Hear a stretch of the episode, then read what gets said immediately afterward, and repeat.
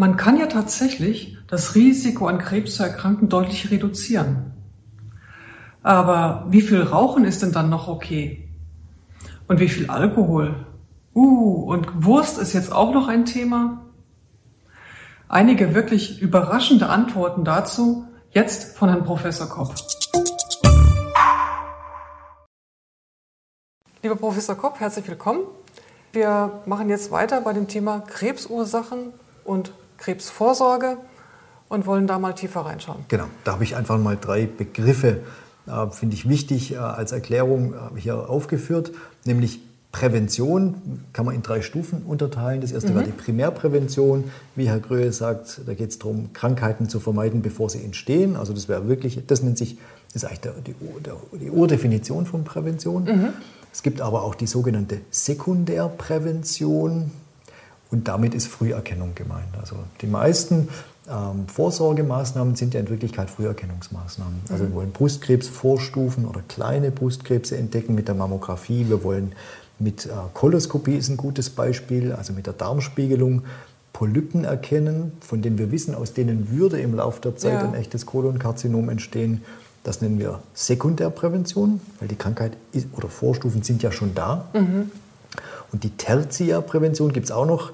Da geht es darum, ähm, bei Patienten, die eine Tumorerkrankung ähm, überstanden haben, ähm, nachzusorgen. Das ist also Teil der Nachsorge, wo es darum geht, ähm, ja, äh, nicht nur einen, einen Rückfall rechtzeitig zu erkennen, sondern es geht auch darum, möglicherweise Zweitkrebserkrankungen zu erkennen oder aber auch äh, unter Umständen Probleme, die mit der Therapie zusammenhängen, äh, frühzeitig zu erkennen. Mhm. Über das Rauchen hatten wir ja vorhin schon gerade ein bisschen ja. gesprochen.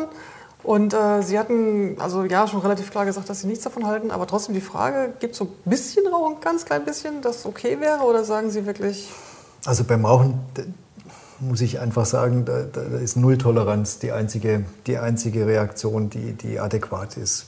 Jeder, jede Zigarette ist eine zu viel. Mhm. Und äh, jede, aus meiner Sicht äh, ist auch die E-Zigarette keine Lösung. Allenfalls ist sie eine Lösung für wirklich Leute, die es einfach anders überhaupt gar nicht schaffen. Mhm. Ähm, dieses, dieses klassisch Konditionierte, da muss was passieren. Mhm.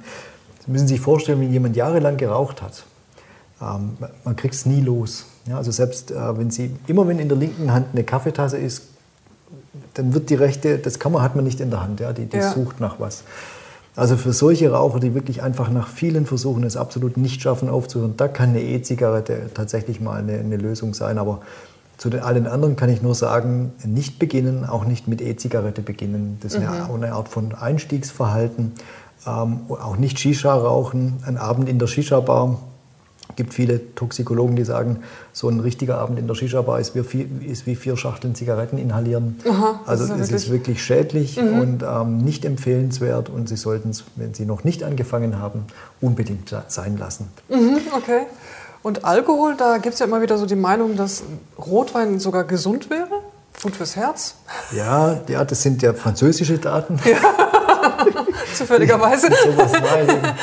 Also ich muss, also das fällt mir jetzt auch schwer tatsächlich, aber ähm, es ist tatsächlich so, dass wir jetzt aus onkologischer Sicht immer mehr zu dem Schluss kommen, dass auch beim Alkohol tatsächlich bereits geringe Mengen ein Risiko mit sich bringen. Mhm. Sodass auch hier momentan eigentlich die, die Lehrmeinung ist, so wenig wie möglich. Wo wirkt sich denn der Alkohol negativ aus? Also was ist denn so? Der Lunge, bei der Lunge wissen wir ja, dass Rauchen Lunge ja, es gibt beim, ja, beim Alkohol ist es tatsächlich, das sind natürlich, ganz klar muss man immer sagen, das sind immer so Assoziationsstudien. Und es mhm. ist wirklich schwierig, das zu fassen, denn wenn Sie ähm, versuchen, zum Beispiel Einfluss von Ernährung zu, zu studieren und mhm. zu fassen, dann, dann, prüfen Sie natürlich zum Beispiel mit einer großen Fragebogenstudie in Wirklichkeit immer nur einen kleinen Teil des Lebensstils einer Person. Mhm. Wenn Sie also jetzt beispielsweise ohne andere Faktoren zu berücksichtigen nachschauen würden, ähm, ist vegetarische Ernährung mit weniger Krebsdiagnosen in Zusammenhang als nicht vegetarische Ernährung. Okay, Bin ich mir ganz sicher, würde rauskommen, jawohl, Vegetarismus ist gut. Ah, äh, kennen Sie es aber nicht? Okay, das hätte mich jetzt das würde, interessiert. Das würde ja? rauskommen. Okay. aber warum? weil, weil, weil andere Faktoren unberücksichtigt blieben. Aha. Vegetarier rauchen mit geringerer Wahrscheinlichkeit, mhm. die essen mit geringerer Wahrscheinlichkeit stark verarbeitetes ähm, Essen, gehen mit geringerer Wahrscheinlichkeit irgendwie mehrmals in die Woche ähm, Chips essen oder zu McDonalds oder sowas. Mhm. Ähm, die bewegen sich mit höherer Wahrscheinlichkeit, sind mit geringerer Wahrscheinlichkeit übergewichtig. Und dann haben wir plötzlich eine ganze Reihe an Faktoren, die eigentlich mit dem abgefragten Faktor Vegetarismus nur zum Teil zu mhm. tun haben. Okay. Und das muss man fairerweise immer berücksichtigen, wenn es um diese Lebensstil-Dinge geht. Ja, sie, haben, sie untersuchen immer ein ganzes Paket und es ist sehr schwierig zu fassen. Man versucht es, aber ähm, spricht heute deshalb immer von Lebensstilintervention. Ja? Wir kommen, ja, das passt eigentlich jetzt schon fast auch zum nächsten Thema. Ne? Also genau. Adipositas, Fehlernährung. Also ich muss sagen, für mich tatsächlich überraschend, weil ich denke, was hat denn die Körperfülle jetzt mit Krebs zu tun? Ja? ja also wenn Sie, wenn, Sie, wenn Sie nicht rauchen, wenn Sie das nicht tun, dann ist wahrscheinlich viel Sitzen und wenig Bewegung. Ähm, die Amerikaner sagen, it's, it's the new smoking. Ja, also, Aber wir hatten jetzt ja, ja, vorhin geguckt, dass so die Hauptursache von Krebs eben die Replik replikativen äh, mhm. äh, Ursachen sind und genetisch vielleicht und äh, Umwelt.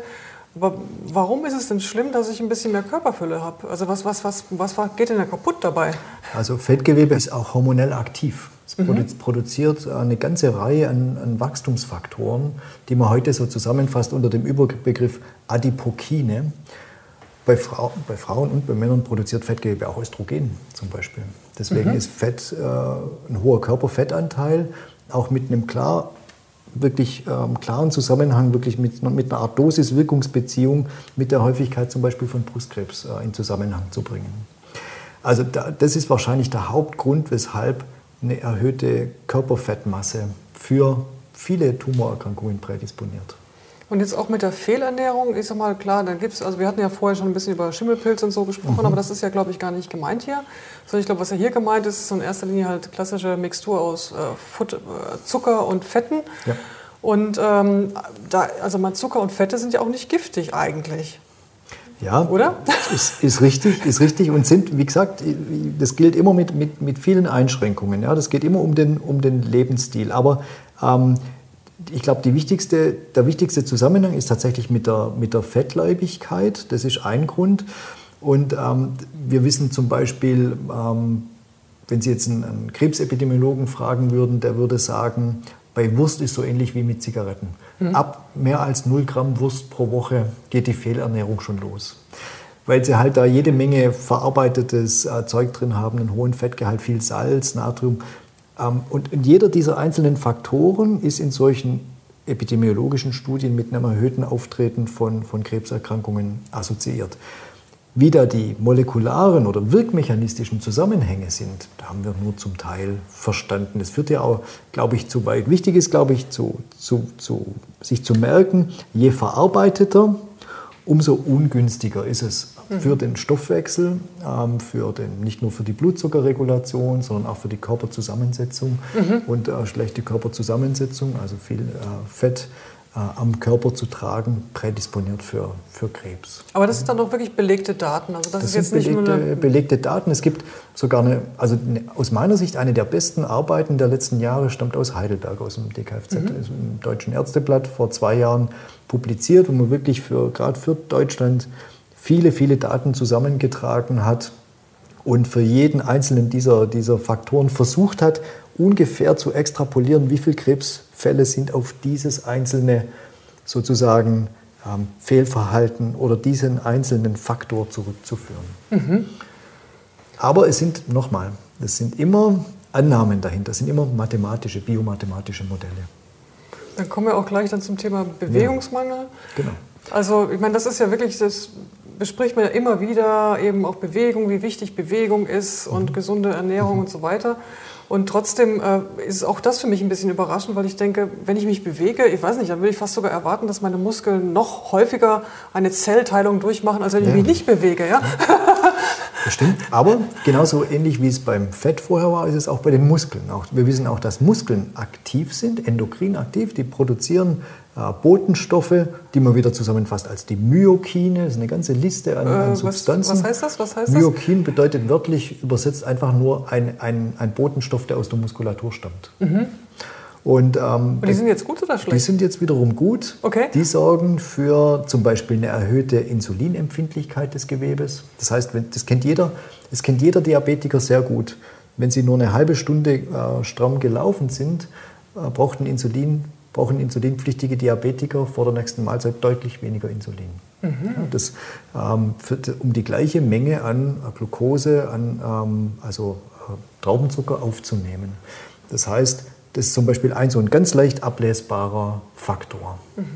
Hyperinsulinismus, hohe Insulinspiegel ähm, ist, ist so ein typisches Problem unserer Ernährung, wie vorher auch gesagt, der, der sehr eng wahrscheinlich mit, dem, mit der Auftretenswahrscheinlichkeit von Krebs assoziiert ist. Insulin mhm. ist ein ganz wichtiger Wachstumsfaktor. Okay. Dann sag mal, kommen wir jetzt so ein bisschen mehr so in bekanntere Bereiche. Mhm. UV-Strahlung ist natürlich gerade bei Kindern wirklich ein großes Thema, dass man da aufpassen muss. Ne? Genau, also wie hier auf dem, auf dem Bild gezeigt, also vor allem wenn Sie äh, sind die Anzahl der Sonnenbrände als Kind ist mhm. in engem Zusammenhang mit dem, mit dem Risiko, später an Hautkrebs zu erkranken. Mhm. Es gibt aus, aus, Australien auch ganz gute Studien, die zeigen, dass ein effektiver Sonnenschutz, UV-Schutz mit, ähm, mit Sonnenmilch tatsächlich auch wirkungsvoll die Häufigkeit von schwarzem Hautkrebs unterdrückt. Ah ja, und es ist natürlich jetzt was sehr stark mit dem Hauttyp äh, in Zusammenhang. Die, viele Australier sind ja vom Hauttyp Nordeuropäer Richtig. und deshalb kann man es dort äh, ganz gut studieren.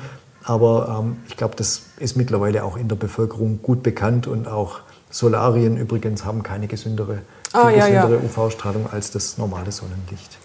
Und dann haben wir jetzt ja wirklich noch ein ganz spannendes Thema, Viren. Das hatten wir ja vorhin gerade darüber gesprochen. Auch da gibt es inzwischen Impfungen, ja, genau. die tatsächlich gegen Krebs schützen. Mhm. Also das finde ich ein Beispiel, ein tolles Beispiel, anhand dem, man auch, äh, dem ich wirklich auch gut erklären kann, warum Grundlagenforschung so wichtig ist. Viele, wir haben ja leben momentan in einer Zeit, wo selbst auch von, von Drittmittelgebern, also von ähm, Stiftungen, Institutionen, die Forschung unterstützen, immer mehr gefordert wird, aber nicht Grundlagenforschung. Wir wollen lieber Anwendungsforschung. Mhm. Harald Zurhausen hat ja, jetzt Heidelberger Forscher, hat ja vor äh, vielen Jahren als erster beschrieben, Gebärmutterhalskrebszellen enthalten ähm, das, das Genom, Erbinformation von humanen Papillomviren. Mhm.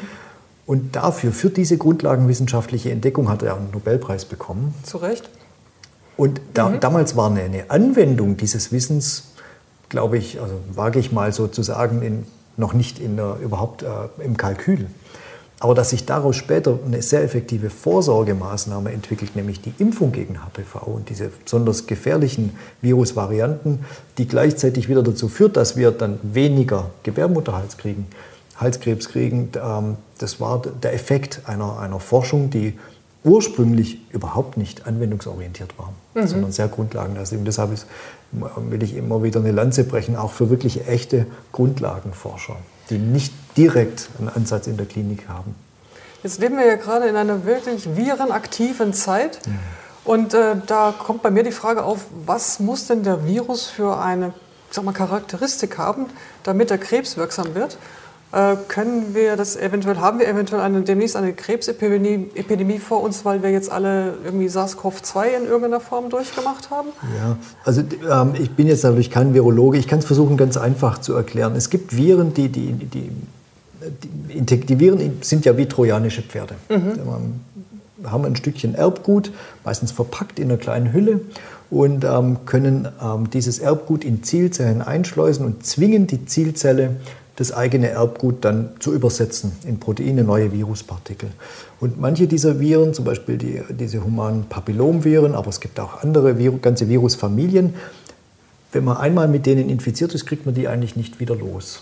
Ja? Mhm. Ähm, aber nicht alle Virusfamilien und nicht, nicht jede Art von Viren sind mit Tumoren in Zusammenhang zu bringen. Es gibt da manche, also HPV, die humanen Papillomviren, das ist nur eine Virusfamilie, wo es solche Vertreter gibt. Ähm, aber die meisten Viren, mit denen wir in Kontakt kommen, die Schnupfenviren, die Viren, die obere respiratorische Infekte machen, die sind nicht berüchtigt als, als krebsauslösend. Und wir brauchen auch nicht bei den Coronaviren diese Angst haben. Okay, das ist ja schon mal beruhigend. Dann kommen wir noch zu Smog. Und da habe ich mich dann gefragt, jetzt haben wir ganz intensiv über das Rauchen gesprochen. Kann man im Prinzip sagen, dass alle Leute, die nie geraucht haben und Lungenkrebs kriegen, dass das dann wirklich eine Ursache von Smog ist? Also ähm, nein, kann man nicht. Beim Lungenkrebs ist es tatsächlich ganz interessant. Wir haben den Lungenkrebs, ähm, das ist auch der Grund, weshalb meine Abteilung sich noch schwerpunktmäßig auch mit Lungenkrebs zusätzlich beschäftigt. Also es heißt molekulare und pneumologische Onkologie ist kein Zufall. Mhm. Lungenkrebs ist so, ja, zu so einer Art Modellerkrankung geworden. Mhm. Wir unterscheiden mittlerweile den, den typischen Raucherlungenkrebs von dem Lungenkrebs mit Treibermutationen, wie er viel häufiger bei Menschen auftritt, die nie geraucht haben. Mhm. Ähm, interessanterweise gibt es auch tatsächlich global epidemiologische Unterschiede solcher. Dieser letztere Nieraucher-Lungenkrebs, der hat einerseits häufiger Mutationen in bestimmten Genen, das heißt, wir können entschlüsseln, wie der tatsächlich funktioniert und können auch nach Schlüssel-Schloss-Prinzip zielgerichtet einwirken in, und finden interessanterweise in Japan, jede zweite betroffene Person hat so eine Mutation. Ach. Bei uns sind es nur so 10 bis 15 Prozent der Patienten mit sogenanntem nicht kleinzelligem Lungenkarzinom, mhm. ohne dass wir es verstehen. Mhm. Ähm, Tatsache ist, es gibt Nieraucher-Lungenkrebs und wenn es keine Zigaretten gäbe, wäre es eine seltene Erkrankung, ja. die ähm, wahrscheinlich in fast allen Fällen so eine Treibermutation aufwiese. Also wenn es keine Zigaretten und keinen Smog gäbe, gäbe es diese Krankheit trotzdem? Ja. Okay. Mhm. Genau, wichtig vielleicht noch, und das ist auch gerade beim Bundesamt für Strahlenschutz, gibt es sehr gute auch äh, Online-Daten. Also wenn Sie schauen, bei BFS, Bundesamt für Strahlenschutz, zum Thema Radon. Radon ist ein ähm, äh, in, der, in der Erde vorkommendes äh, Isotop, das in gasförmiger Phase äh, eingeatmet tatsächlich Lungenkrebs verursachen kann. Und in manchen Gegenden in Deutschland ist das Radonvorkommen so hoch, dass Menschen, die in Erdgeschosswohnungen oder Kellerwohnungen leben, da tatsächlich unter Umständen viel in der Atemluft haben. Also das kommt ja aus der Erde raus und ja. da muss man dann sozusagen, wenn man höher wohnt, hat man den Vorteil, dass es sich schon da ein bisschen nichts. verteilt genau. hat. Ja? Aber wenn man sozusagen zu nah an der Erde dran ist, dann. Und es hat auch mit Abdichtung zu tun, Bodenabdichtung. Also man kann tatsächlich auch beim Hausbau darauf achten. Mhm. Andererseits gibt es wiederum einen ganz klaren Zusammenhang mit Radon-Exposition und Rauchen. Denn die beiden Faktoren, die, die sind nicht nur additiv, sondern die potenzieren sich. Oh, okay. Mhm. Mhm. Ja, dann kommen wir mal so zur Allgemeinübersicht. Dass, äh, Sie hatten ja darauf hingewiesen, ja. dass man das dann quasi zusammenrechnen kann, genau. ja, die Faktoren. Genau. genau. auf das hatte ich vorher schon, auf, genau auf die Arbeit hatte ich vorher schon äh, abgehoben äh, von Herrn Gretner und ähm, Herrn Brenner vom, vom DKFZ. Hier hat man wirklich mal versucht, in Deutschland zu überlegen, wie viele Krebserkrankungen wären vermeidbar. Und da ist natürlich ganz vorne auf dem ersten Platz weit abgeschlagen das Rauchen. Ja, mhm. Das spielt eine große Rolle. Aber Sie sehen auch, dass, man, dass die Autoren davon ausgehen, dass hoher Alkoholkonsum auch so für 2,2 Prozent zuständig ist. Mhm. Da kann man sich ja immer für sich überlegen, wie viel Risiko man eingehen möchte. okay.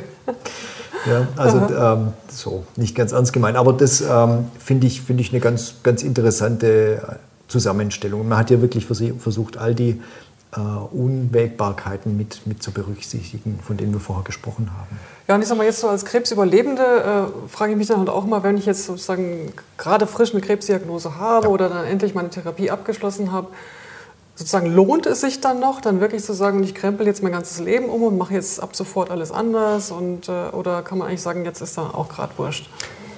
Also erstens ist nie wurscht, ähm, egal in welcher Situation Sie sind, denn ähm, eine gesunde Lebensweise führt, führt auch dazu, dass man sich besser fühlt. Mhm. Es gibt für, aus meiner Sicht ganz überzeugend für Brustkrebs und für Darmkrebs wirklich sehr, sehr gute Daten, die zeigen, dass ähm, für Brustkrebs wirklich belegt, Patientinnen, die Brustkrebs in einem heilbaren Stadium überlebt haben, ähm, ihr, ihr Rückfallrisiko wirklich senken können, wenn sie dafür sorgen, dass ihr Körperfettanteil nicht ansteigt. Mhm. Und das hat wahrscheinlich, das vor allem beim Hormonrezeptor positiven Brustkrebs so okay. und auch gut erklärbar. Mhm. Ähm, da gibt es ähm, umgekehrt sogar Hinweise daraus aus Studien, dass an, an gesteigerte Bewegung, mehr Sport ähm, und an Vermeidung von Gewichtszunahme, Gewichtsabnahme tatsächlich de, das Rückfallrisiko aktiv hilft zu senken. Mhm. Und viele sagen, ähm, vor allem ähm, Kollegen, die im Rehab-Bereich tätig sind, dass so ein, ein, gutes Sport- und Ernährungsprogramm möglicherweise fast so viel hilft wie eine adjuvante Chemotherapie beim Brustkrebs. Ja, also okay. in Prozenten, in absoluter Senkung des Rückfallrisikos ist es gerade für diese Erkrankung wirklich gut studiert und lässt sich mhm. zeigen. Mhm. Das ist ja sehr spannend. Ja? Bei anderen Erkrankungen, die nicht so häufig sind, lässt sich schwieriger zeigen. Aber ich glaube, man darf äh, da immer im Analogieschluss argumentieren, es ist nie zu spät und ja, das ist eine gute, wirklich auch sinnvolle Art und äh, Gelegenheit, den Lebensstil nochmal zu überdenken. Die Folie bringe ich immer deshalb rein, weil ich, ich finde, also hier, hier wird Fehlernährung definiert. Und wenn man jetzt sich das ganz genau anschaut, dann sehen Sie eben, Fehlernährung beginnt hier bei über 0 Gramm Wurstwaren pro Woche. Ja, das ist aber schon wirklich eine besondere Sichtweise. Aber okay. Oder gut. mehr als 6 Gramm pro Tag Salz. Da sind wir wahrscheinlich fast alle drüber. Okay. Mhm. Manchmal, und dann oben drüber steht mehr als 500 Gramm pro Woche rotes Fleisch. Ich habe mal einen Vortrag vor Feuerwehrmännern gehalten. Haben, da hat einer gestrickt und hat gesagt, das habe das hab ich schon Montagmorgens zum Frühstück. Mhm. Ja, also trotzdem sollte man es vielleicht überdenken und wir essen wahrscheinlich fast die Nicht-Vegetarier und Veganer alle zu viel rotes Fleisch. Und ähm, ich glaube, das sind überdenkenswerte, ähm, einfach sind überdenkenswerte Zusammenhänge. Mhm. Damit sind wir dann bei dem Thema ähm, Krebsvorbeugung zu Ende. Haben gerade auch noch mal wirklich viel gehört zum Thema Fehlernährung. Ich glaube, da ist es dann auch wirklich wichtig, immer einen guten Mittelweg zu finden, nicht in ja. die Extreme zu verfallen. Und ähm, ja, vielen Dank. Und wir machen gleich weiter mit dem nächsten Teil, also bleiben Sie bitte dran. Ach ja, bitte geben Sie uns Feedback zu dieser Episode unten in den Kommentaren. Wir möchten unsere Angebote immer besser machen. Wenn Sie also konkrete Fragen haben und Sie bestimmte Themen besonders interessieren, lassen Sie es uns unter dem Video oder per Mail wissen. Und übrigens, abonnieren Sie unseren Kanal, dann verpassen Sie keine weitere Folge.